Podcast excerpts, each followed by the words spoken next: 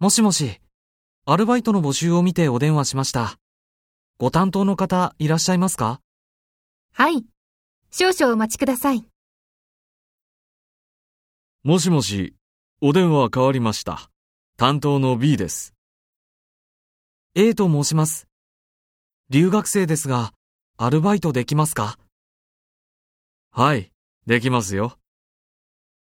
そうですか。お願いします。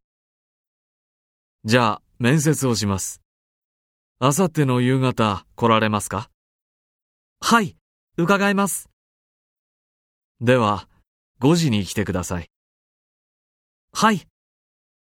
何か持っていくものがありますか履歴書と身分証明書を持ってきてください。はい。わかりました。よろしくお願いします。